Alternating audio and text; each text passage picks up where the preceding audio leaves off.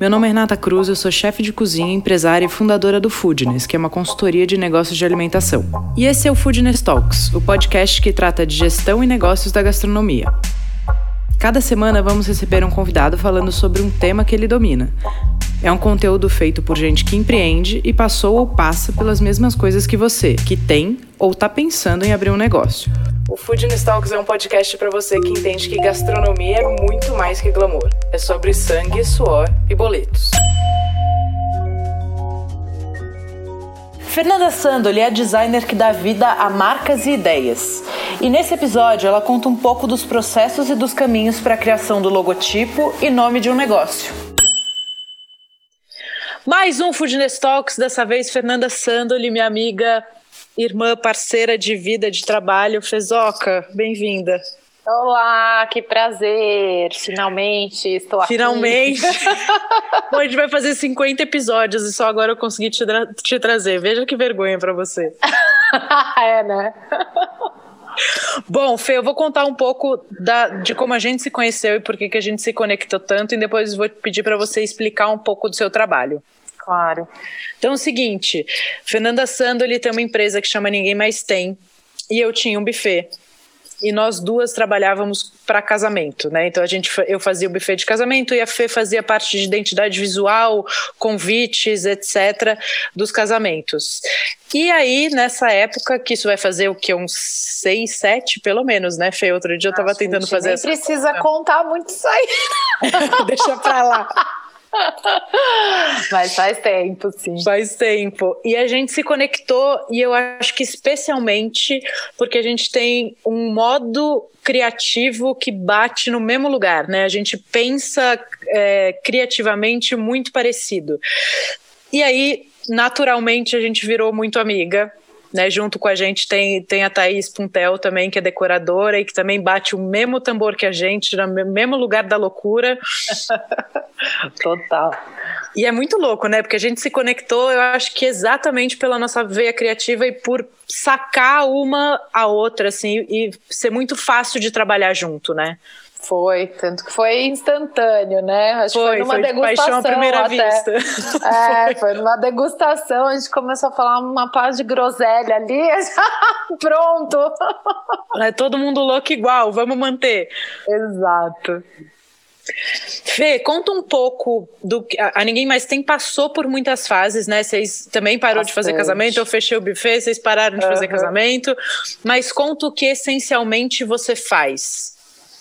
É, então, aí passando rapidinho por essa história, né? Quando a gente fundou Ninguém Mais Tem, que a princípio foi fundada por mim e pela Rê, né, que é minha irmã, é, a gente tinha ideia de criar identidade visual para casamentos, para esse nicho, né? Para esse setor, na verdade, gigantesco, que não é um nicho, mas Sim. que é o mundo dos casamentos, mas porque isso também nasceu de uma dor, do casamento da Rê lá atrás. Ela queria fazer algo diferente, não encontrava, e a gente foi lá, vamos fazer, vamos botar a mão na massa. Na época a gente estava com um business plan para outro negócio, para importar uns objetos e tal.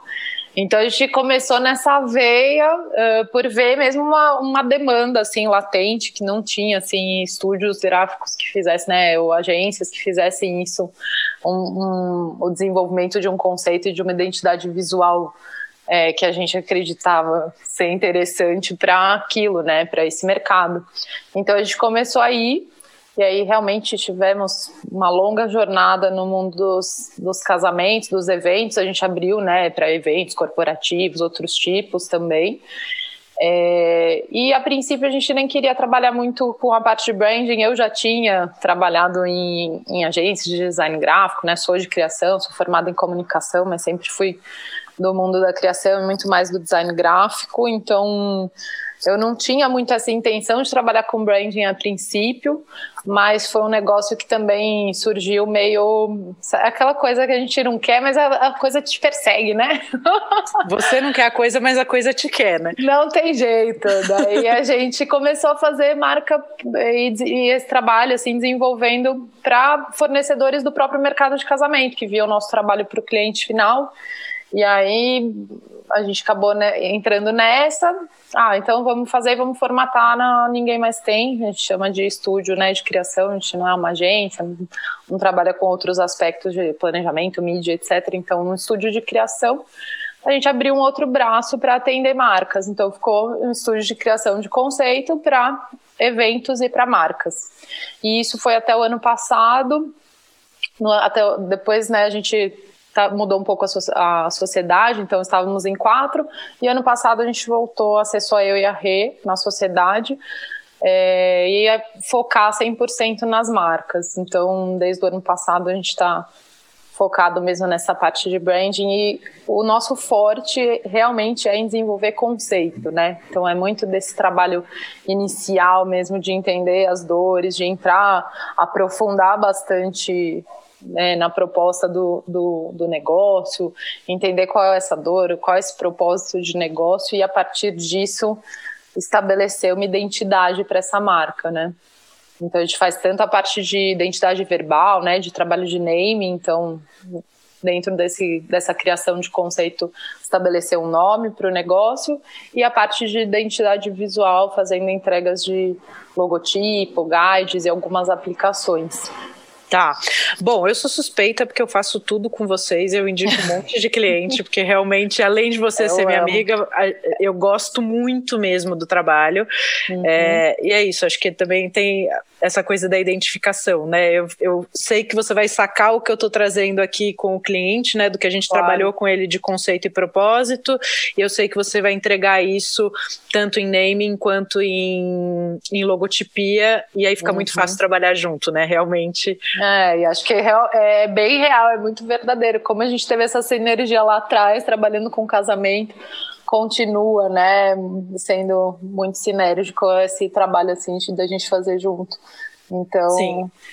Tanto que muito... agora, antes de começar a gravar, já, come... já inventamos um negócio novo aqui que breve a gente lança. Com certeza. Aqui não pode, né? Ter um call, eu e você, a Thaís, então, envolvida, já começa a surgir negócio novo. Sim. Se a gente conseguir botar em prática tudo que a gente tem de vontade, Estamos lascada. Fê, e me fala uma coisa. Antes de eu fazer a minha pergunta principal aqui, eu queria entender o seguinte: vocês. Você, particularmente, é uma pessoa que ama comer, né? E cozinha muitíssimo Muito. bem também. Muito. Então acabou que esse mercado de, de alimentos e bebidas, né? Tanto bar, restaurante, produtos, você já fez cachaça fora do país, etc. Uhum. É, isso caiu no seu colo e você tem muito tesão de trabalhar com, com, esse, com essa frente de negócio, né? Tenho muito, muito mesmo. Então tem até alguns memes que eu me identifico, mas me vendo por lanchos praticamente, porque olha a gente é, é uma realmente é um assunto que me interessa assim profundamente. Você vê aqui ó, atrás de mim minha estantinha de livro, a maior parte dos livros são de gastronomia. Sempre foi um assunto que me encantou demais assim. E eu adoro viajar, viajar para conhecer formatos e tudo que está rolando, culturas diferentes através da gastronomia. Eu acho um, um mundo muito rico para criação, assim. E sempre serviu para mim de inspiração para criar outros projetos que não eram desse, desse setor, mas é, claramente não tem como, né? Mais uma vez, fugir. a fruta não cai longe do pé, né? Não. Então eu tenho, a gente realmente atende bastante negócios nesse setor, assim, é algo que eu tenho afinidade, tenho facilidade para transitar, para entender os modelos de negócio. Então, e fora que para mim é um grande prazer. Sim, gosta pouco, né? Uhum. O eu, eu, vou... eu saio para comer, mas é só para ter referência, entendeu? É só referência, é trabalho. E assim, a bicha é magra, é gostosa, mas é ruim. Porque, juro por Deus, a Fernanda mata um prato de manhã que tem até, que tem até legume e verdura no prato Lógico, dela. Lógico, nutrição, né? Tem que comer colorido. PF, ma PF matinal, né? PF matinal, total. Nossa, sou super adepta. Não, você quer me ver mal-humorada com fome. Eu já falo, gente, não conversa comigo. Se estiver com fome, eu não posso fazer uma reunião, entendeu? Bom, talvez por isso que a gente tenha ficado amiga, né? Porque eu já te convidei para comer. A primeira vez foi, foi um almoço. Você me ganhou pelo estômago. Ufa, deu certo. Deu, deu. Surtiu efeito. Fezoca, vamos começar então por uma pergunta, inclusive, que fizeram na minha caixinha lá de perguntas do Instagram. E eu falei, eu vou levar essa pergunta para a gente fazer com a Fê. Uhum. Qual é a coisa mais importante sobre a criação de uma, de uma logo para uma empresa? O que, que não pode faltar de jeito nenhum? Uhum. Então, eu acho que assim, sempre essa é uma pergunta bem recorrente, né? Ah, por onde uhum. começar? Como que é? O que, que eu tenho que pensar? O que eu tenho que ter em mente? E eu acho que assim é bem simples é pensar um pouco na trajetória que te fez chegar até ali, né? Por que, que você precisa de uma marca? Então, o que você está querendo comunicar? Eu acho que como entendimento, você tem que ter muito claro o propósito do teu negócio, né? A gente estava falando lá de conceito, então a gente entende esse conceito é super ele tem vários níveis de profundidade e enfim de estudos que podem estabelecer ali estratégias planejamentos e tal mas assim a essência a pessoa que está abrindo um negócio sabe né? Então qual é a dor dela? Por que, que ela chegou ali? Qual é a trajetória dela? O que, que ela quer fazer de diferente né? Por que, que ela está abrindo um negócio? Então assim essa acho que é sempre o primeiro questionamento é como trazer essa verdade que só quem é empreendedor, que é doido, né, que a gente sabe as coisas que a gente enfrenta sendo empreendedor, mas que tá ali se jogando num, de cabeça num projeto desse, é, a gente sabe. Então, o que levou a gente até ali. Então, é muito de amadurecer, de olhar para dentro, né, para essa cultura da empresa, quer dizer, que a empresa pode estar em vários momentos quando da criação de um logo, de um redesenho, né? Então, entender tudo isso, e que momento tá, mas se é um negócio novo, por quê, né? O porquê desse negócio? O que, que eu vou promover de diferente para o mundo? O que, que eu quero com isso? E como eu me comporto, né, como marca? Como que eu quero conversar? com as pessoas, o que, que eu quero falar, qual a minha mensagem. Então, assim, esse que a gente chama de briefing, né, esse amadurecimento do negócio, ele só pode vir do cliente, né? Então, é, isso é legal ter isso mais amadurecido, mais definido na cabeça no momento de desenvolver a marca, porque na verdade, assim, quando a gente fala marca, a marca tem, não é só o logotipo, né? A marca, enfim, é a percepção de valor, é tudo que acontece em todos os pontos de contato da marca, é o logotipo, é uma selling line, é, são as cores, então tem vários atributos que vão gerar valor, enfim, consolidar essa, esse aspecto da tua marca, essa lembrança da tua marca também na mente do consumidor, mas é, na hora de desenvolver essa identidade, seja verbal, pessoal, né, que é o naming, seja a identidade visual, o logotipo, os atributos da marca, é muito legal ter isso amadurecido, assim, ter, ter isso, ter se feito esse questionamento, né? Acho que muita coisa a gente descobre no processo, né, Rê? A gente Sim. fala, cara, nada é escrito em pedra, e muitas vezes, principalmente começando um negócio novo, às vezes você tem uma viradinha ali que você vai entender no meio do caminho. Quando você começou a desenvolver, pôr o negócio no papel, fez business plan, né? Aí vai a tua parte aí dos números, mil, planilhas e tudo você vai entendendo melhor isso, mas a essência, o porquê, o propósito, de onde veio essa dor que te fez querer empreender, isso você sabe. Então, eu acho que isso é muito legal de colocar no papel na hora de passar um briefing para a criação da marca. Legal, mas em termos gerais, a hora que o cliente chega com você, é uhum. é ideal que o conceito já esteja mastigado, né? Tipo, que a pessoa saiba exatamente o que ela quer, se é um bar, se é um restaurante, Sim. porque para você entregar um logotipo que de fato atinja o público-alvo, que entregue um conceito, você precisa saber do que se trata. Total, total. E o conceito, então, assim, o que a gente desenvolve de conceito é muito mais de entender é, de dentro para fora, como que a gente vai fazer isso ser percebido, mas o conceito que é anterior a isso, que é tipo o modelo de negócio, né? E, uhum. Isso tem que estar tá definido, porque isso vai nortear essa criação. Por mais que a gente possa falar de universos estéticos de forma super ampla e abstrata, sem que eu tenha muitas definições, para que isso seja assertivo e consiga passar a mensagem que você quer passar, esse conceito né, de modelo de negócio, do que você quer ser, tem que estar tá definido. Né, ele tem que estar tá, ao menos um pouco claro assim na tua cabeça. Você tem que ter o norte, sabe, do, do, do negócio. Então, com isso, aí sim a gente vai falar e descobrir juntos o conceito estético, como que a gente vai falar, porque às vezes tem várias formas de você passar uma mensagem, né?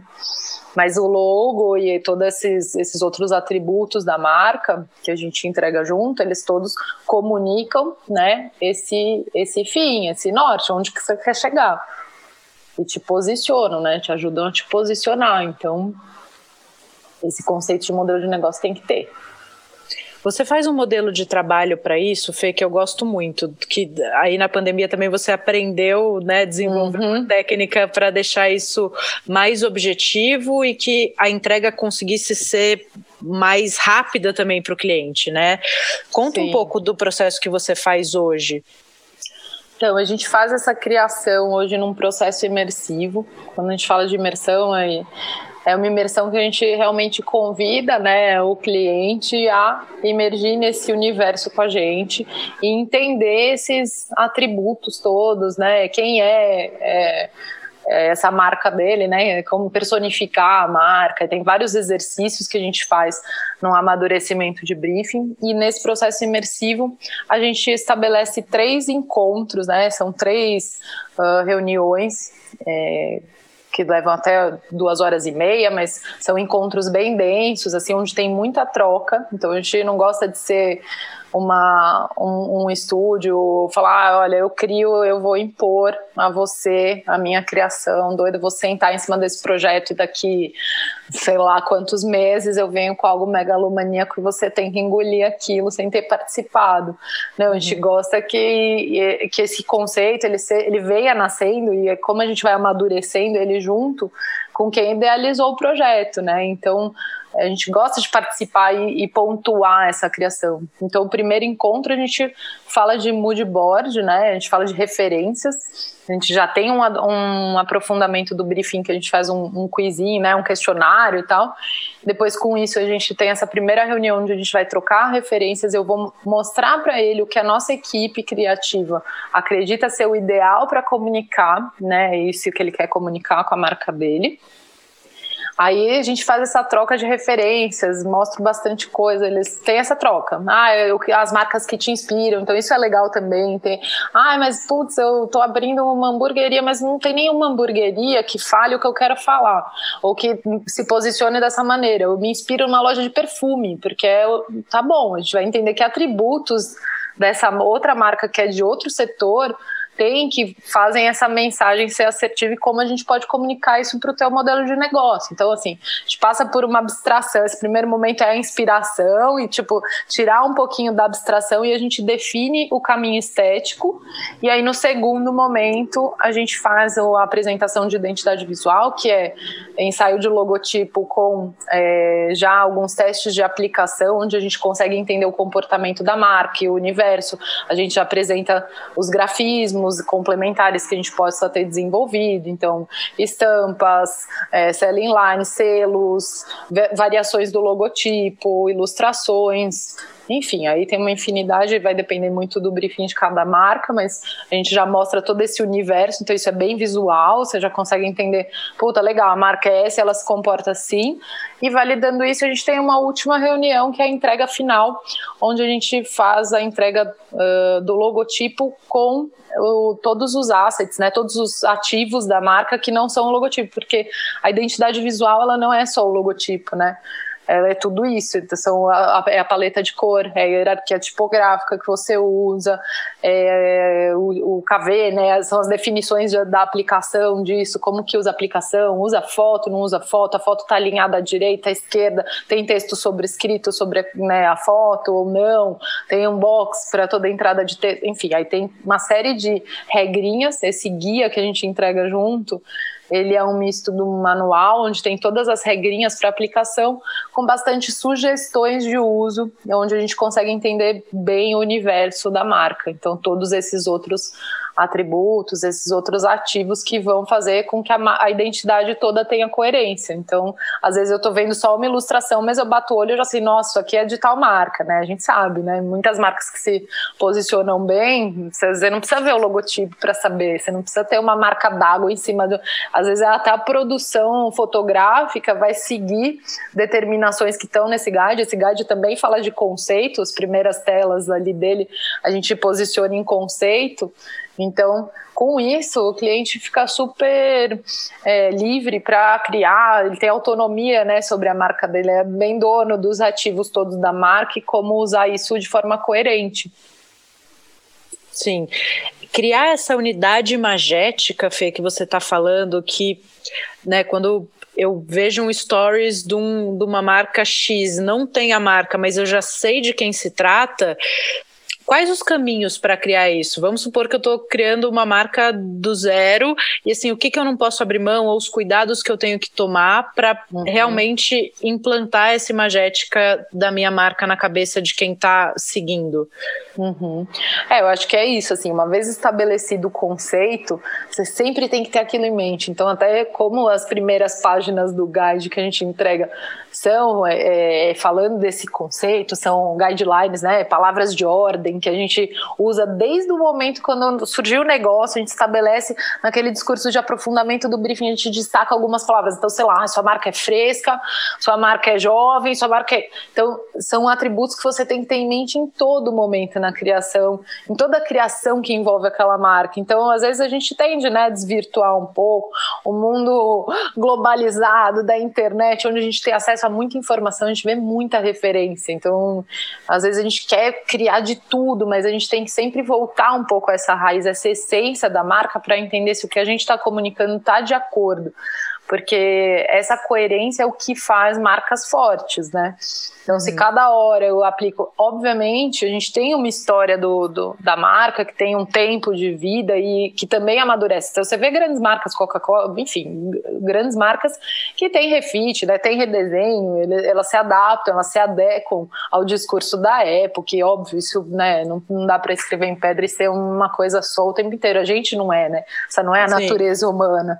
Então, óbvio que você tem adaptações, mas principalmente se a gente está falando do início de uma marca marca, onde você quer consolidar a sua marca. Você estabeleceu todos esses, esses pilares dentro desse, desse guia, desse conceito estratégico. É isso que você tem que. Isso tem que permear todo tipo de criação e de comunicação. E não é só a identidade visual, é o jeito como você atende o seu cliente, né? É o jeito como você responde e-mail. Então, tudo isso, todos esses pontos de contato que o teu consumidor vai ter com a tua marca, tudo isso influencia na sua percepção de marca. E falando do mundo imagético, é isso, é ter muito esse, ah, eu tenho uma paleta de cor, aí eu vou fazer uma produção fotográfica do meu produto, tem como fazer um tratamento de cor que converse melhor com isso? Tem como eu usar na direção de arte da fotografia elementos que tenham o meu universo de cor? Sabe? Então são detalhes que a gente tem que estar atento e, e acho que sempre voltar para o começo, sabe? O que, que, é minha marca? Quais são os, o, essas palavras de ordem? O que, que define minha marca? E ter isso sempre em mente na hora da criação essa importância, acho que maior, né, Fê, da coisa do manual, porque eu falo, eu falo muito para os meus clientes de consultoria que o, o, manual do conceito é tipo, apertou, você está perdido, cata isso aqui, senta no sofá e lê isso aqui de novo. Uhum. A, a, resposta, 99,9% das vezes vai estar tá aqui. Sim. Então, acho que isso para o manual de marca também é, é a mesma coisa, Muito. né? Muito, é isso aí. E é por isso que a gente desenvolve e faz essa entrega nesse material tão rico, assim, que é justamente a gente começa o, o material falando disso, desses atributos, desses guidelines, que é para qualquer pessoa que você vai, ah, eu vou trabalhar minha marca, vou fazer uma produção de brinde, eu já vou fazer direto com o fornecedor, manda o guia para ele faz ele passar, que ele passe correndo o slide, mas mesmo que ele passe correndo o slide do conceito, ele já se situou, visualmente ele já entrou no teu conceito, entendeu? Sim. Então sempre que você tiver dúvida, você pode voltar nesse material e usar, né, reforçar esses pilares, acho que sempre são positivos para você ter esse, essa coerência da marca. Sem dúvida. E Fê, me fala uma coisa, tem uma dúvida que até essa semana a gente estava discutindo né, no time do Foodness, falando, vamos ligar para o Fernando, a gente precisa chamar ela de novo para tirar essa dúvida. Porque às vezes a gente acaba enjoando da coisa, porque a gente vê demais. Uhum. Né? E aí a gente tende a querer fazer um negócio novo. Né, que tava assim, ah, putz, sempre que a gente faz, só, só para quem está ouvindo entender. Uhum. O Foodness tem vários braços, né? Então, quando eu liguei para Fê, falei, Fê, a gente precisa definir aqui cores para as coisas, caminho, uhum. como que a gente aplica letras, etc. A gente, a gente não, a Fê desenhou uhum. uma, um, um conjunto de cores para cada frente de negócio. Exato. E aí o time do digital, que, que é laranja e, e azul, eles falam, putz, mas toda hora isso tá, tá, cansando, não sei o quê. E a gente entrou na discussão se tá cansando a gente, uhum. porque a gente vê o tempo todo, ou se uhum. isso é uma coisa que a gente precisa realmente revisitar, porque como o digital tem muitas peças, diferente da consultoria, que é o verde, né? Na uhum. consultoria a gente não tem uma quantidade de peças absurda e a gente não, uhum. também não posta tanta coisa.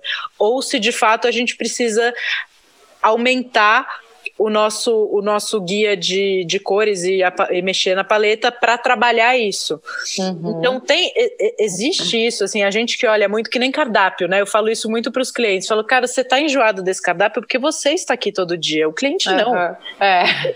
Ele vem aqui querendo comer a mesma coisa, né? É, não, acho que claramente tem uma coisa que é nossa de estar tá vendo aquilo com muito mais frequência, então, obviamente, você tem uma, uma rede, né? Você tem uma base ali que vai ser impactada pela tua comunicação e que com certeza não vai ver 100% do que você comunica, Sim. então já começa daí, né? Você já faz um filtro aí de, de frequência, mas de qualquer forma, eu acho que tem muita coisa também que às vezes a gente não tem maduro no momento do desenvolvimento e precisa de uma é, revisão no sentido de função, principalmente. Então, assim, é, muitas vezes você fala, ah, o enjoar, ele não. Normalmente, assim, ele pode até vir de uma coisa de você tá vendo muito ou de um gosto pessoal, mas é, muitas vezes eu acho que vem mais o, o, a necessidade da revisão através do, da, do, do, uso mesmo, da funcionalidade. Então, assim, é isso que você estava falando.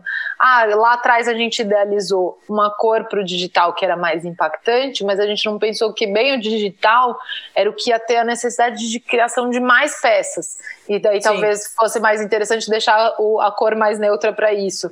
Então, assim, é, acho que sempre tem um momento, a revisão é sempre possível.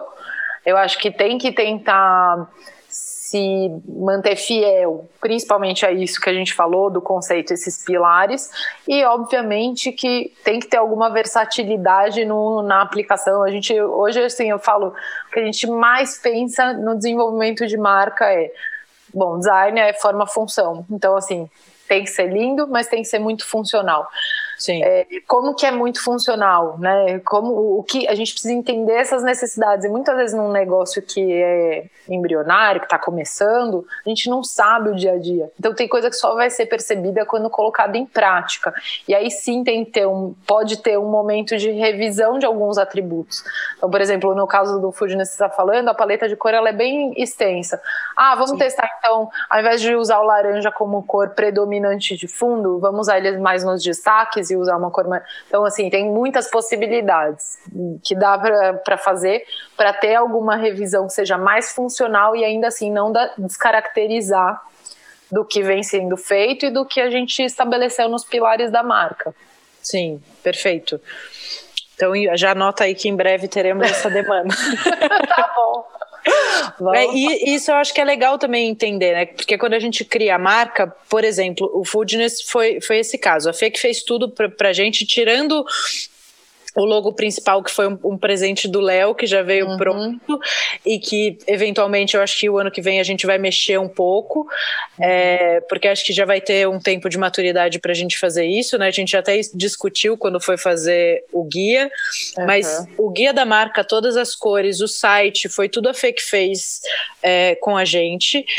E depois de um tempo a gente tem essa clareza, né? A gente tem um monte de desenhos. A, a, Renata, que é irmã e sócia da Fernanda, é uma monstra de, de ilustração, né? Ela, Além é. da, da, ilustração, desenho mesmo de aquarela, tal. A Renata faz um trabalho muito incrível e ela desenhou um monte de, de ilustrações de, de guia para gente, e a gente já está sentindo necessidade de ter algumas outras específicas que a gente usa muito e que na época a gente não imaginava que iria usar. Exato. Então, também esse, esse trabalho, é, é legal a pessoa ter essa abertura para isso, né?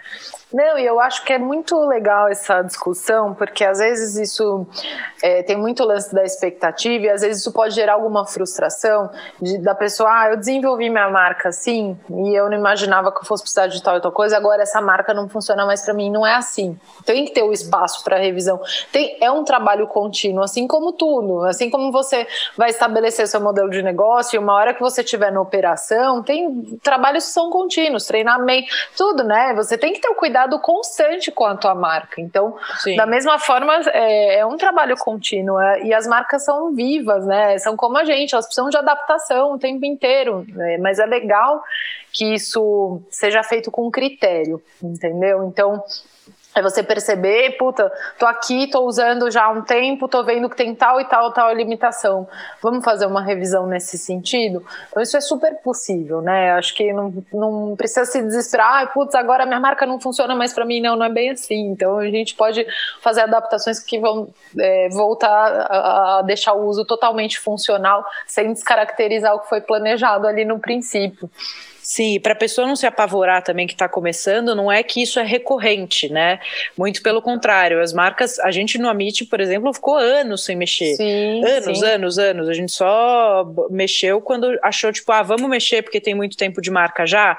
Uhum. É, foi mais para dar um, um, reposicionamento, né? Dar um, dar um refit mesmo por conta do, do, tempo Agora, que já existia. eu acho que tem também, falando até pegando o gancho que você disse do Amit, eu acho que tem uma realidade digital que traz um tempo das coisas um pouco diferentes. E, e isso, assim, é uma coisa que existe, que é latente. Então, assim, todo mundo precisa existir digitalmente, né? Precisa se comunicar. Então, você vê todas as marcas super presentes nas plataformas, nas redes sociais. E uh, essa velocidade, acho que com, com que o mundo, né, está processando tudo, né, mas a comunicação de forma muito expressiva, né, é tudo muito rápido. Então, ah, já cansei, pus isso aqui, já cansei eu acho que tem um, um trabalho legal, justamente assim, de entender como é, fazer essa essência da tua marca perdurar, é, mesmo com todas essas variações e esses redesenhos e essas adaptações, revisões que possa ter ao longo do tempo. Uhum. Então, a essência ela tem que perdurar, porque senão sua marca nunca vai se fixar. Sim. Então, tem que insistir um pouco. Acho que tem coisa que tem um tempo das coisas acontecerem do digital que muitas vezes nem eu pessoalmente nem concordo muito assim também luto um pouco é, falando principalmente para o estabelecimento mesmo das marcas né para o reforço de marca mas a gente tem que estar tá atento a isso. Então o, o, a velocidade do digital é diferente. Talvez o, o seja é uma marca que você usa muito mais, né, como marca, tipo, é, como institucional. Talvez o Amit você não precisou mexer por muitos anos, porque você tinha outras frentes, né, você não gerava tanto conteúdo. E aí uma marca, quando você fala de uma marca que é tem muito conteúdo, tem muito trabalho de marca, realmente acontece mais isso. Ah, agora já cansou, agora e eu tô no digital, então eu tenho que me renovar. E às vezes é isso, é, é pegando, ah, a gente já tipo cansou dessas ilustrações, vamos desenvolver mais algumas nesse mesmo contexto que vai comunicar a mesma coisa Sim. e tá conversando com a essência da marca e já dá um, um tom diferente, entendeu? As pessoas já vão percebendo. No nosso caso, não é nem que a gente cansou, no nosso caso é que a gente identificou que a gente não pediu uhum. algum vou dar um exemplo aqui que é real, um desenho de livro, né? A gente dá muita indicação de livro, tanto no Foodness quanto na minha página pessoal, e na hora a gente não te pediu isso, porque eu fiz uma lista das ilustrações que eram importantes e livro, não, sei lá, um lapso meu. Uhum. Eu sou a louca do livro, né? Sempre fui.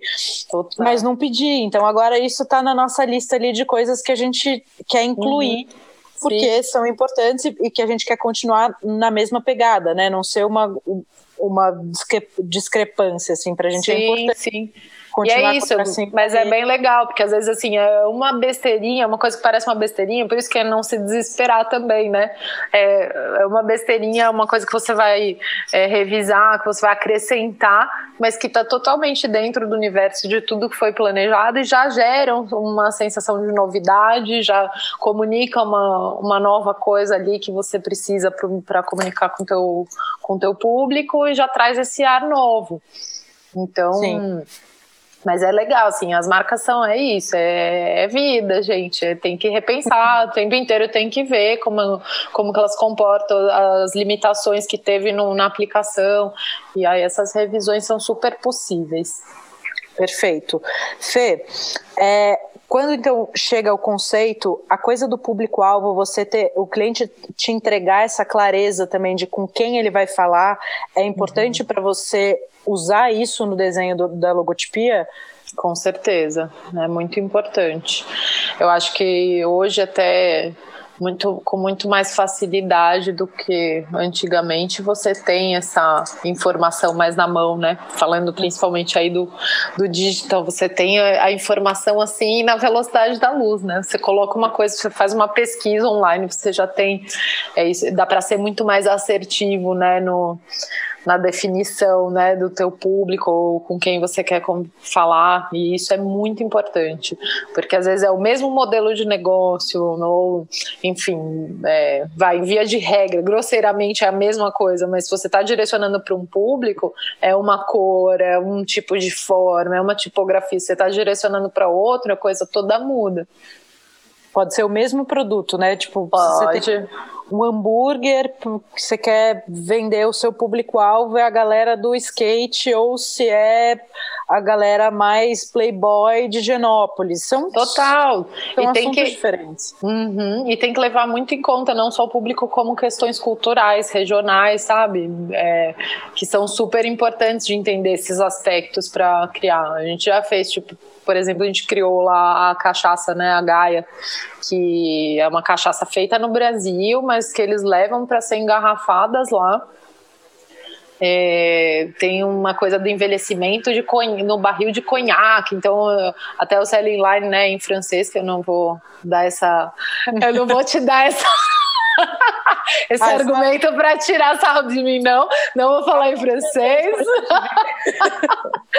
Mas o Celine Line era nascida no Brasil e criada na França, né? Então é, tem, tinha todo um contexto de trazer a brasilidade. O cliente já tinha bares, né, em Paris que comunicavam o Brasil, que eram brasileiros, boteco, e trazia a essência do Brasil na gastronomia, nas bebidas e tal. E isso foi transposto também para o universo da Gaia, mas a gente fez um trabalho super bonito de entender os biomas brasileiros, mas principalmente, é, isso que é legal, é como que os franceses enxergam o Brasil e como que a gente tem que adaptar essa mensagem para chegar lá. Né? E isso faz muita diferença nos aspectos visuais. Sim, total, porque o público que vai consumir isso não é o público que está aqui, Exatamente. Né, que, que, você até conhece mais. É, e nesse ponto até, assim, falando desse produto em específico, era até uma coisa super legal, porque aqui, assim, é, culturalmente, a gente tem um pouco do ranço do, da cachaça sendo um negócio de, ca, de cachaceiro, do velho barrigudo, que tá mudando, graças a Deus, tem boas pessoas aí trabalhando com cachaça até no, no mundo da gastronomia e nos restaurantes, então já tem cartas mais interessantes, mas a gente tem esse ranço, né, cultural, ao contrário de lá, que é onde eles já viam viam esse produto como um produto super possível para mulheres consumirem, é um produto mais jovem.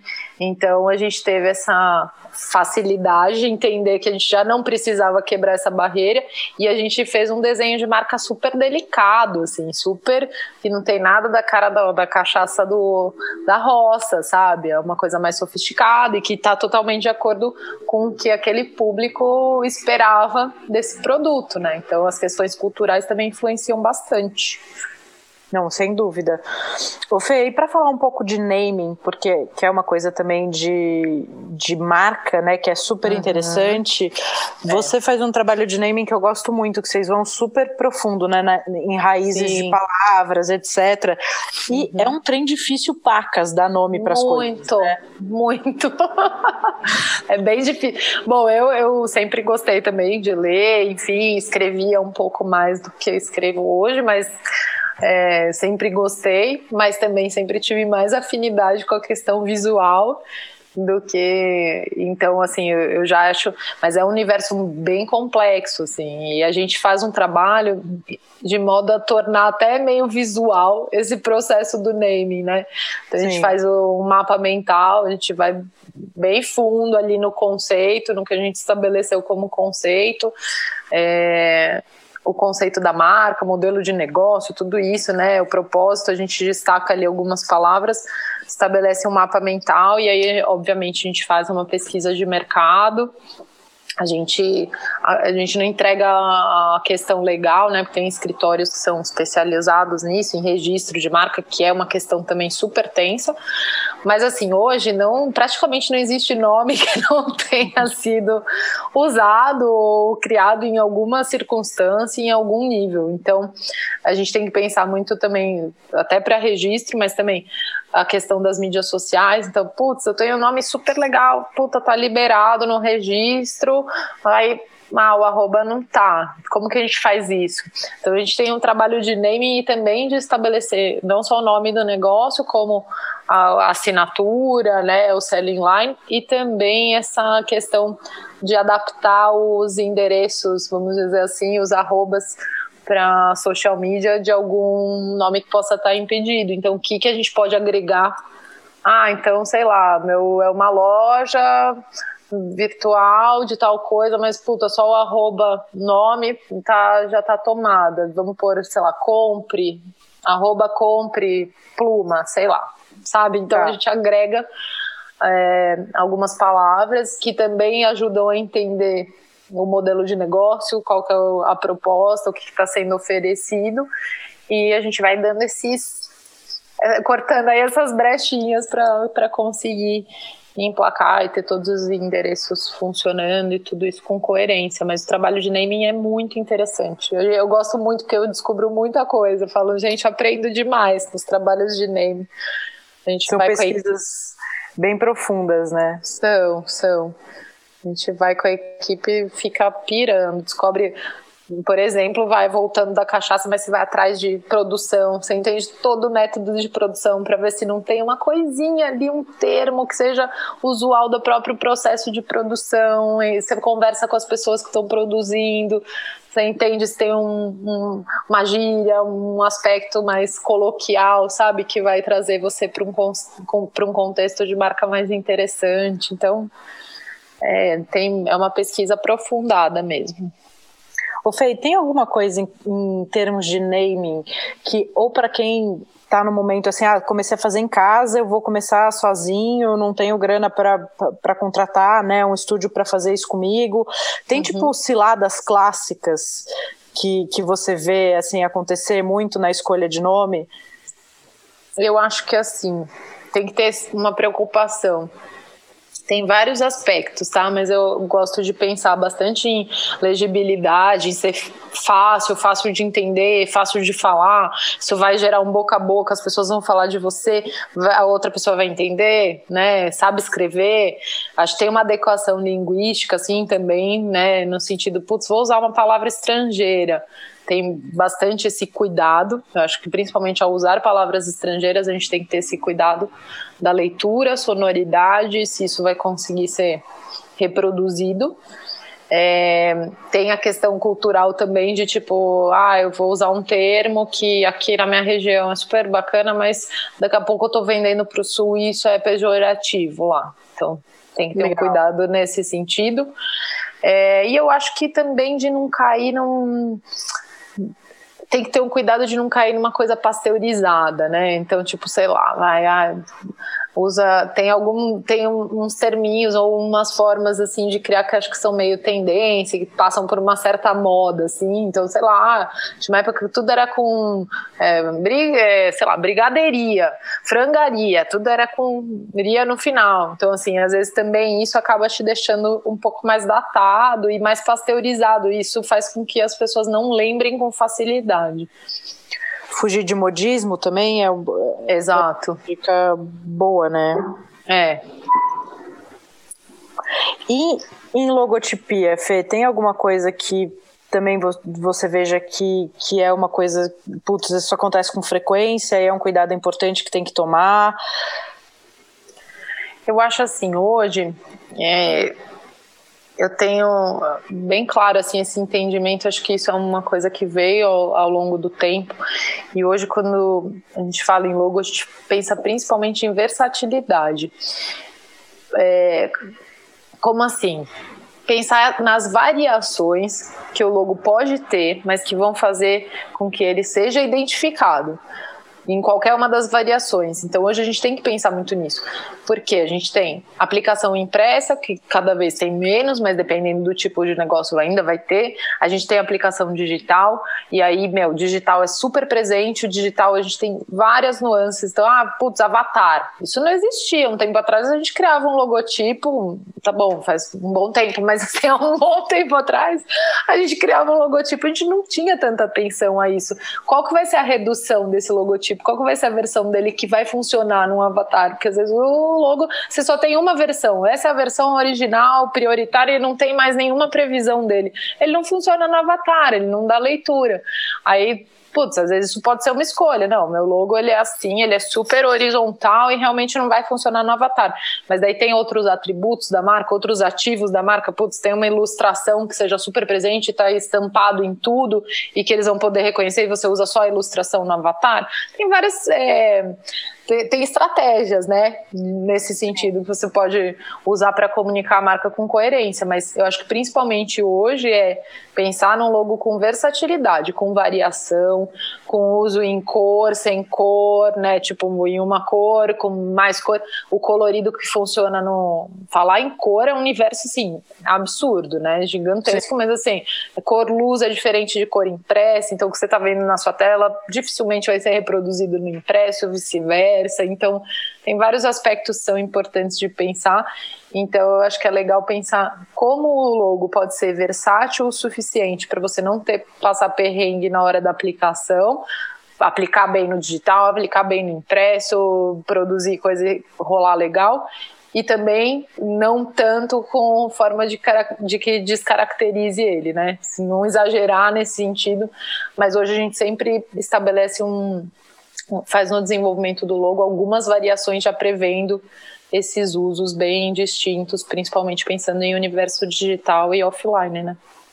E também criar esse, esse apoio, né? De repente, um, uma base de stories ou uma ilustração que é uma borda, qualquer coisa que seja uhum. que te permita não, não precisar usar o logo sempre. Total, não, usar o logo sempre, eu falo, às vezes eu até brinco, pô, mas você tá indo contra a sua própria...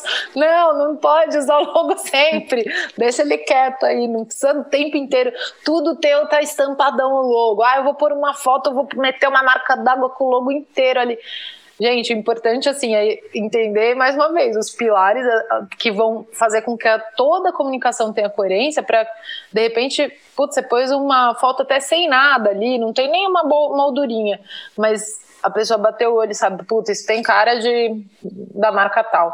Porque todo o cuidado do preparo, da fotografia, do, da direção de arte da fotografia já pode estar tá ali a tua marca, não precisa estar tá no logo, sabe, o tempo inteiro. E aí acho que também, até falei isso recentemente num, é, tem o cuidado que antes acho que tinha muito essa preocupação né, da cópia e tal, e hoje a gente vive no mundo digital que isso é é, condição praticamente, né? Tem aquele é, manifesto copy-paste, é isso, vai acontecer. Sua marca, né? É, pode ser, seu conteúdo pode ser divulgado, mas faça isso de uma forma que seu conteúdo seja super identificável é, entendendo por que ele está sendo reproduzido e colocando, imprimindo bem a tua marca ali no conteúdo, né, no desenvolvimento do conteúdo, de forma que as pessoas voltem para você, né? Sim. Então, e, e que elas batam o olho e te reconheçam, né? Reconheçam, exatamente. Você bate o olho num negócio e fala, putz, isso aqui tem cara de tal coisa, você já sabe que é. Então não precisa estar tá com um logo enorme ali estampado. É, esse, essa entrega que a gente faz quando a gente fala de todos esses ativos da marca ajuda muito nesse sentido. Então é a paleta de cor, é a hierarquia tipográfica. Então, puta, o jeito que eu escrevo e como eu disponho essa hierarquia tipográfica, os títulos são sempre assim, com tal peso, com tal isso já vai caracterizando. Então, às vezes, você tem um conteúdo em texto que as pessoas já de bater o olho no texto já entendem que é a tua marca, com aplicação de cor com texto só.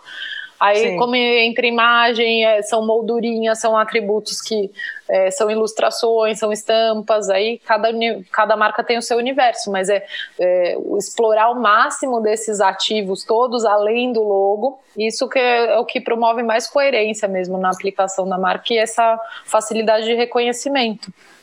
Sim. E criação de marcas pessoais, Fê, por exemplo, você fez a, a, marca de uma amiga minha queridíssima, a gente pode falar dela, que é da Paty Maldonado, né, que é, é, uma marca que é, é para um projeto específico, mas é a marca uhum. pessoal dela. Sim. O que, que você sugere para a criação de marca pessoal? Eu acho que é legal sempre pensar que a marca pessoal não é a pessoa, em primeiro lugar, né? Perfeito. Ah, eu tenho que me retratar, ah, eu sou romântica, eu sou isso. Não, é a tua marca pessoal, mas o que você está propondo como marca? Porque não são todos os atributos. Óbvio que tem uma essência da tua personalidade que tem que ser retratada da marca, né? Que é isso. Então, sei lá, a Paty, por exemplo, pô, ela tem uma, uma vibração ao falar, né? Uma alegria no discurso que isso né, transpõe, vai pro, pro, pro profissional, para tudo que ela faz. Então, essa vibração, essa coisa, né? Eu acho que tinha que passar. E até uma coisa que a gente, quando no briefing, a, a princípio ela tinha pensado em fazer algo muito mais sério. Ah, porque eu sou jornalista, porque né, tem a coisa do, da notícia, da credibilidade, então vou fazer algo um pouco mais sério SPB, mas eu falei, não, vamos colocar a tua personalidade sim, porque isso tá claro na tua comunicação com o público, então vamos pôr mais vibração nessa marca, mas obviamente tomando todos esses cuidados. O que é que ela está falando enquanto amiga, né, enquanto num, num, almoço, obviamente aquilo é a vida pessoal dela, mas como jornalista ela tem que ter mais cuidado, tem que ter essa preocupação, vamos dizer, da marca passar credibilidade, não ser divertida demais, um ponto de que é, descaracterize isso, né? Não, não tem autoridade, ela tem que ter autoridade no que ela está falando. Então, assim, Sim. tem uma série de preocupações. A marca pessoal não é a pessoa, esse é o ponto de partida. Então, o que que, o que, que passa de, uma, de um universo para o outro, né? Que características da minha personalidade pessoal eu vou continuar mantendo e tenho isso expresso no meu trabalho, na minha marca, é, e como passar isso também tomando esses cuidados que cada modelo de negócio vai ter. E você falou uma coisa que acho que para mim é tão importante para a marca pessoal quanto para marcas é, de negócio e produto mesmo, que é essa história da verdade, né? De imprimir o que de fato você uhum, entrega. Uhum. Porque às vezes tem essa, esse negócio, eu falo isso muito em, em, relação ao conceito, né? Na hora de desenhar os seus pilares de valor, não adianta você desenhar pilares de valor que são bonitos de dizer. Eles uhum. têm que ser de fato ser, um, ser uma verdade, né? Tem que Exatamente. sair não dá, ah, queremos ser honestos. É bonito falar isso, mas assim, não quer dizer que a pessoa seja desonesta, mas às vezes isso não é tão valioso para ela quanto ser rock and roll, por exemplo. Uhum, Sabe, não, a pessoa não exprime tanto isso. Então, às vezes, às vezes, a gente fica muito amarrado nessa, tipo, as verdades que minha mãe gostaria que eu dissesse e não no que a marca mesmo diz, né, e representa. Perfeito, Rê. Isso é tipo uma coisa que a gente busca muito. E eu falo, eu faço, eu devolvo mais questionamentos do que respostas para os meus clientes, mas eu trago muito isso, porque às vezes a gente idealiza um discurso, uma coisa, como eu acho que minha marca tem que se comportar, mas eu não vou conseguir fazer isso ser uma verdade, né? Como Sim. que realmente o negócio vai funcionar? O que, que eu consigo fazer e o que, que tá na, é isso, o que, que tá na essência, né? Você falou, às vezes o ser rock and roll, isso sim traduz a essência da marca e não a honestidade. A honestidade pode ser uma premissa que qualquer marca tem que ter e que muito provavelmente essa marca vai ter, mas o ser rock and roll é o que fala dela, né? Sim. Então, é isso. Eu acho que tem que buscar essa verdade, sim. Assim, a gente tem que ter esse cuidado. Até no planejamento, estabelecendo esse conceito, tem que ter esse cuidado o tempo inteiro. É isso que eu vou ser, vou conseguir sustentar isso, né? É, é senão, vira, mim... senão vira fake news. É, eu acho que isso é tão importante, né? Quando você entende que, tipo, puta, essa é a minha verdade, eu respiro isso aqui. Muito. Fica muito fácil da coisa perpetuar, né? Porque de fato é aquilo, não tem como. A gente estava brincando no começo da gravação, eu sou super boca suja. Eu falo um monte de palavrão e eu institucionalizei o palavrão uhum. no food. Exato. Porra, eu, eu tô dando a minha cara aqui o tempo todo. Uhum. Né? Eu falo que para empreender sem falar palavrão é muito difícil. Então, muito.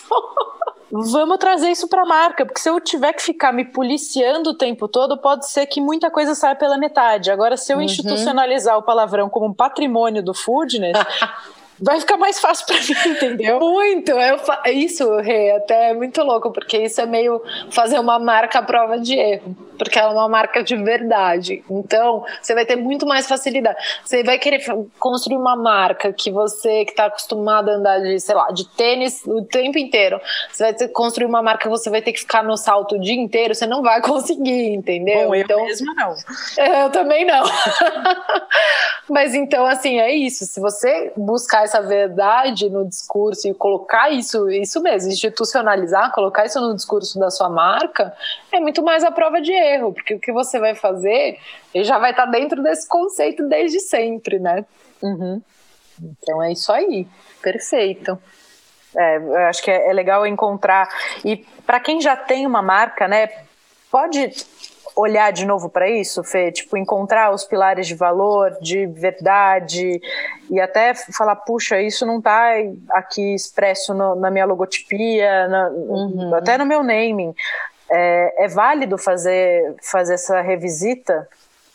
Eu acho que é, e justamente se for para esse caminho e não o contrário, porque eu acho que hoje em dia a gente tem também uma questão que muito a internet trouxe, que é, é ter que se, é, se posicionar diante de muitos, muitas questões e, e, muitos questionamentos que as marcas às vezes tentam fazer isso para, ah, porque tenho que me posicionar, mas não sou a verdadeiro, né? Então, se for o processo contrário, muito que bem, tá certo, acho que sempre é tempo. Ah, eu acho que eu tô fazendo isso e não tá muito verdadeiro. Vamos voltar para tal valor que é muito mais a essência da marca. Como que a gente pode fazer isso? Perfeito, né? Então, muito melhor do que o contrário, do que querer ser tudo e se posicionar diante de tudo de uma forma que não é aquilo que você vai, vai sustentar, né? Sim. E aí vou te fazer uma pergunta capciosa. Você falou aí de posicionamento de marca. Uhum. As marcas precisam se posicionar em tudo que acontece? Hum, acho que definitivamente não. Acho que as marcas precisam se posicionar onde elas realmente entendam, em assuntos que façam diferença para enfim, para o modelo de negócio, para o que ela faz. Ah, está acontecendo um movimento assim, isso impacta diretamente. Ah, está acontecendo, sei lá, o um movimento dos motoboys e eu tenho uma empresa que faz delivery. Eu tenho que entender isso e como eu me posiciono mesmo. Se eu quero comunicar isso ou não e como eu vou fazer, é uma decisão estratégica do teu seu negócio. Mas assim, faz muito mais sentido você se posicionar sobre o que você sabe falar, sobre o que você tem autoridade de falar e sobre o que você vai conseguir sustentar do que ter que se posicionar sobre tudo. Eu acho isso bullshit, sabe? Sim. Não, não, não compro e, essa ideia. Mesmo, e mesmo na marca pessoal, né? Tipo, ah, você precisa se posicionar sobre tudo. Você falou para mim uma coisa que é essencial. Se você segura esse rojão depois, ou se você tá afim de segurar esse rojão depois. Exato, exatamente. Entendeu? Porque eu tenho várias crenças pessoais que eu não preciso dividir no meu Instagram. Com certeza. Porque eu, eu, tenho, politicamente, por exemplo, eu tenho, eu tenho clientes de todos os segmentos. Uhum. Eu quero posicionar, me posicionar politicamente, porque eu tenho duas marcas embaixo de mim, né? Eu tenho Recruit to Go e eu tenho Foodness. Uhum. Eu, eu preciso me posicionar politicamente, eu preciso me posicionar num, sei lá, numa treta de alguém. Não, é, só se isso for sua vontade, se você realmente for é, falar com isso alguma coisa que seja relevante, que você traga essa reflexão para o teu modelo de negócio, que você implemente uma mudança, que você proponha alguma coisa, porque também falar por falar, né? Sim, é, se eu tiver disposta é depois mais... a é. ficar horas argumentando aquilo, porque também é isso, né? Toda vez que a gente se posiciona, depois vem um, a, a devolutiva, e você precisa estar disposto a isso. Especialmente é. em tempos de internet, né? Que é... a era do cancelamento, né? Sim, e acho que tem a história né, do sustentar. A minha equipe já falou algumas vezes, tipo, ah, você não vai se posicionar em relação a isso? Não, não vou. Não, não vou, porque senão eu vou perder dois dias que, na minha visão, realmente era perder, dois dias que eu poderia estar tá criando conteúdo e olhando para os clientes, e eu vou estar tá ainda nessa treta que, no fim do dia, ela não é minha. Uhum, uhum. É, eu né? acho que é isso, assim, é, é, realmente escolher as suas lutas e o que, que vale a pena comunicar com verdade, o que você realmente vai fazer algo sobre aquilo, aquilo vai ter um impacto, vai ter um reflexo sobre o seu negócio, quero me posicionar, acho que você tem essa vontade, tudo bem, pense em como fazer isso, planeje isso, né, dentro do teu contexto de marca, realmente as marcas pessoais acho que tem que ter um cuidado ainda maior, é, com isso, no sentido, ah, é só porque eu sou uma pessoa e é minha marca pessoal, eu preciso estar ali o tempo inteiro falando qual é a minha opinião pessoal. Não, muito pelo contrário, você vai escolher o que você quer falar. Se isso tiver um impacto, se isso for uma verdade para você, se isso for trazer alguma, algum reflexo sobre o seu negócio. Sim, e eu, eu penso muito também se eu tenho embasamento, se eu estudei o suficiente para dar minha opinião pública, sabe? Porque às vezes uhum. não. Uhum. Eu só vou falar em cima de achismo, e aí acho que para mim, Renata, isso para uhum. minha marca não é bom, sabe? Ou eu vou estudar aquilo a fundo e vou né, realmente entender do que eu vou falar, ou senão vai ser um achismo que eu acho que aí é um desserviço, sabe? Sim. É, eu acho que assim, hoje a gente já tem essa coisa que é tem um espaço meio dificultado do diálogo, né? E as pessoas acham que todo mundo tem que trazer verdades absolutas. E acho que é, é meio problemático isso. Então, se você quiser abrir um questionamento, se você quiser abrir esse diálogo ou trazer um, um posicionamento para abrir esse diálogo com o teu público, isso pode ser legal. Isso pode gerar engajamento, isso pode gerar identificação. Mas é isso, contanto que seja verdadeiro, contanto que você sustente aquela bagaça depois, sabe? Ó, é isso, eu pensei, isso aqui me impactou de tal forma, eu pretendo pôr tal mudança no negócio, tal, que vocês Sim. acham, ter essa troca. Isso é válido, mas é, não é necessário. Eu acho que você tem que escolher e escolher isso estrategicamente e saber do que você está falando, né? E aí não pode só, pra, só ser para lacrar e não pode ser raso também, né? Se você Exato. entrar nisso. Exatamente. Penso como você. Sim. Fezoca, e me fala uma coisa. Para micro e pequenos, eu sei que você está trazendo um negócio aí que a gente já marcou depois de contar com detalhes, é. porque vai entrar em breve no ar. Exato. Mas você criou uma solução para quem é micro e pequeno e, e, de fato, precisa ter uma solução mais barata. Basicamente é isso, né?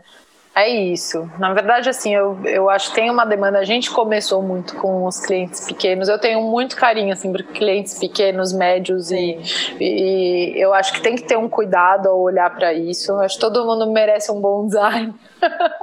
Sim.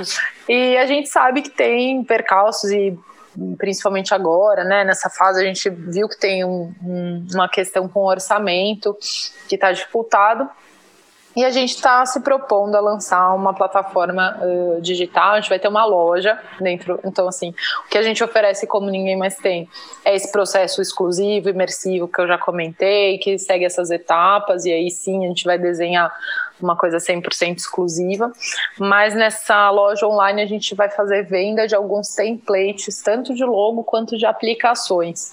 E aí o legal é que são únicos também, não são desenvolvidos especialmente para você de acordo com o seu briefing, porém são únicos no sentido que a gente vai vendê-los uma vez só. Então, tipo, ah, eu pus um template de um logo assim, sei lá, orgânico, natural, é assim, assim, assado, você só vai fazer uma a adaptação do nome ali, de encaixar o nome dentro disso, e isso vai servir, é, obviamente, de uma forma menos específica, né? Quando a gente fala da criação, pode ter, puta, aquilo acho que serve para mim, poderia ter alguma coisinha ou outra que eu mudaria, mas no momento que eu tô, eu não consigo investir nisso, eu quero fazer um teste, eu quero ver como vai ser essa aceitação, eu vou, eu preciso de um template só para fazer uma comunicação digital nas mídias sociais, eu não tenho isso para minha marca, eu posso encontrar alguma é, alguma variação, alguma sugestão que converse com os meus atributos de marca, com a minha logo que eu já tenho. Então, é, a gente vai ter uma lojinha para fazer a venda desses produtos únicos e que vai ser super bacana. Muito bom. Bom, Fê, para quem quer te seguir e até acompanhar para ver quando lança, a gente, a gente já se comprometeu, a gente vai fazer um, uma live de Instagram e vamos fazer provavelmente um, um, vídeo para YouTube falando dessa novidade, explicando isso. Uhum. Mas para quem quer seguir vocês, dá os arrobas. É ninguém mais tem com underline, ninguém underline mais underline tem o Instagram e a página é ninguémmaistem.com.br. A gente vai comunicar também quando estiver no ar, ainda não está a lojinha, mas dá para ver um pouco, um pouco do portfólio, enfim. E assim que tiver, a gente faz esse away aí e comunica e faz o lançamento oficial. Muito bom. A gente dá também esse conteúdo no, nas redes do Foodness, porque é muito legal ter. A gente vem sentindo a necessidade de, de também direcionar um pouco de conteúdo para quem está começando a produzir em casa ou está começando um MVP. Eu acho que, que a quarentena trouxe essa necessidade, né? E gente uhum. que fazia de uma maneira mais informal, de fato está querendo agora ter um, ter um logo, ter uma marca, claro. né? começar a olhar número. Então também a gente está criando é, conteúdo para isso, aí vindo com outros parceiros. É, uhum. É, e acho que esse, esse conteúdo e esse formato de, de negócio que vocês estão trazendo é muito importante para o mercado. Ah, e vai ser bem legal, aproveitando, porque a gente vai é, fazer bastante coisa focada para esse setor, né, de gastronomia e alimentos e bebidas. E a gente vai fazer de uma forma assim, vai lançando, a gente vai ter um primeiro volume ali lançado para ter essa lojinha operante, mas a gente vai lançando mensalmente alguns templates exclusivos e é isso, né? Comprou, comprou, não comprou, não tem mais, não tem mais. A gente não vai vender duas vezes o mesmo. Ah, isso é muito legal, porque aí não fica, as coisas não ficam repetidas, né? Você tem exclusividade num preço que você consegue pagar para quem para quem está começando. Muito legal. Exato, essa é a ideia. Muito bem, a gente volta então para contar disso. Combinadíssimo. Fê, ah, eu amei. Obrigada a você. Papeando há um tempão. Se deixar, a gente vai longe, né? Ih, se deixar, a gente já tá aqui, ó. Já pega um cafezinho, um bolinho. Você viu que Sim. eu falei cafezinho e bolinho pra frente? É, eu ia falar, tá mentindo pra quem? Já pega um vinho, é isso sim. Aí sim. Aí pronto, aí não para nunca mais. Mas é isso, adorei. Adorei também, Fê. Então, quem tiver interessado, segue a Fê, segue a Ninguém Mais Tem, que tem um trabalho incrível. realmente recomendo para vários dos nossos clientes. Tem muita, tem muito cliente do Foodness com assinatura Ninguém Mais Tem por aí, ainda bem. Orgulho. Né? muito. E muito obrigada, amor. Obrigada, meu amor, adorei. E se você chegou até aqui, tem desconto especial nos cursos online do Foodness para você. É só você ir lá no nosso site, somosfoodness.com.br, na aba cursos, dar uma olhadinha se alguma coisa te interessa e usar o cupom podcast para garantir o seu desconto. Obrigada e até a próxima.